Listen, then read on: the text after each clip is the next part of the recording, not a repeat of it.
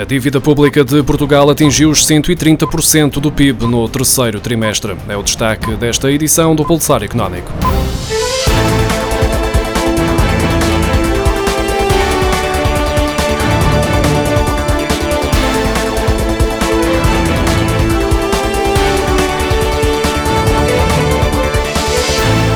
A dívida pública de Portugal na ótica de Maastricht, que conta para a Comissão Europeia, desceu 112 milhões de euros em setembro para os 267.114 milhões de euros. O rácio subiu de 126,1% do PIB no segundo trimestre para 130% do PIB no terceiro trimestre, atingindo um máximo que não era observado desde 2017, segundo os dados divulgados esta segunda-feira pelo Banco de Portugal. O peso da dívida pública aumentou 3,9 pontos percentuais percentuais no terceiro trimestre, após ter aumentado 6,6 pontos percentuais no segundo trimestre por causa da crise pandémica. Por um lado, o estoque do endividamento público subiu para novos máximos com a necessidade do aumento da despesa do Estado. Por outro lado, a queda da economia ditou um agravamento deste indicador. No terceiro trimestre, o PIB encolheu 5,8% face ao mesmo período do ano passado, apesar da recuperação de 13,2% face ao segundo trimestre deste ano, o mais afetado pela pandemia. Os bancos a operar em Portugal concederam um total de 970 milhões de euros em crédito para a compra de casa no mês de setembro, mais 116 milhões de euros em relação a agosto. Desde janeiro que os portugueses não recebiam tanto dinheiro em crédito à habitação, de acordo com os dados divulgados esta segunda-feira pelo Banco de Portugal. No total, os bancos emprestaram 1.541 milhões de euros aos clientes nesse mesmo mês. Além dos 970 milhões de euros para a compra de casa, foram emprestados 388 milhões de euros para consumo e 183 milhões de euros para outros fins. Todos os valores representam subidas face a agosto.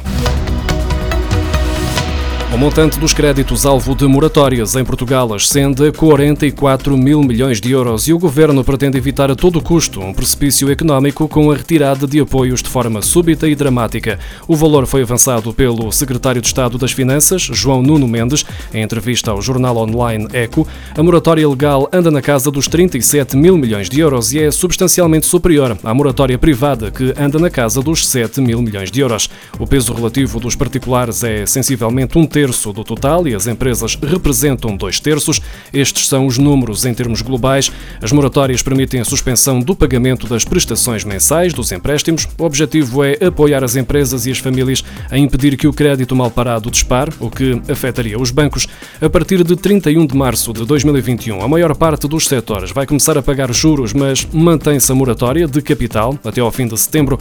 A realidade é que as moratórias não são mais do que um empurrar dos problemas, apesar dos cuidados que estão a ser pedidos aos bancos para minimizar o risco, a quebra de rendimentos dos portugueses e as dificuldades das empresas, sem previsão de quando podem recuperar, deixam pouca margem para evitar a explosão da bomba que levará a colapsos, fusões e a novas injeções de capital nos bancos, as quais vão recair mais uma vez em todos os contribuintes. A atividade industrial na China voltou a crescer ao ritmo mais rápido desde janeiro de 2011, segundo o PMI, o índice do gestor de compras do setor manufatureiro, divulgado pelo Jornal de Informação Económica Caixin. O índice é tido por muitos investidores como referência para o país asiático. Em outubro, aquele indicador fixou-se nos 53,6 pontos, 0,6 unidades acima do valor registado em setembro.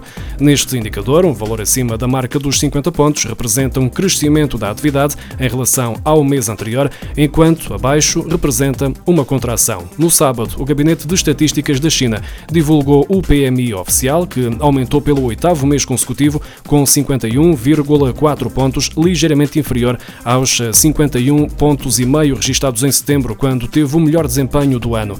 Os indicadores divulgados pelo governo e pelo jornal Caixin superaram as projeções dos analistas, confirmando que o setor manufatureiro chinês está a recuperar após a queda da atividade no início do ano, quando a China adotou medidas de prevenção contra a Covid-19.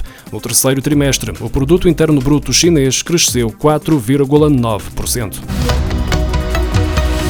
A pandemia fez cair o recurso à greve pelos trabalhadores portugueses. Entre março e agosto deram entrada a apenas 221 pré-avisos, menos de metade face ao mesmo período do ano passado, como indica a Direção-Geral do Emprego e das Relações de Trabalho. O travão imposto durante o estado de emergência, as paralisações nos setores essenciais, o confinamento do país e a forte adesão ao layoff explicam esse recuo. Em março, mês em que a pandemia de Covid-19 chegou a Portugal, deram entrada 64 pré-avisos de greve. Em 2019, no mesmo período tinham sido apresentados 133 avisos prévios. Estes dados da Direção-Geral do Emprego e das Relações de Trabalho dizem respeito ao setor empresarial do Estado e ao privado. Os descontos dos trabalhadores independentes para a Segurança Social aumentaram 54% entre 2018 e 2019, antes da crise pandémica, em resultado das mudanças no sistema de contribuições. Ao todo, no espaço de um ano, mais 151 mil trabalhadores independentes começaram a contribuir. De relembrar que o novo regime teve como principal objetivo o combate à precariedade e à informalidade, para assim estabelecer um maior equilíbrio entre os deveres contributivos e uma proteção social efetiva destes trabalhadores. A remuneração média média declarada pelos trabalhadores independentes subiu 15% no ano para 428 euros em dezembro. As contribuições declaradas pelos trabalhadores independentes aumentaram para 66 milhões e 600 mil euros no ano passado, um crescimento de 18% em relação a 2018.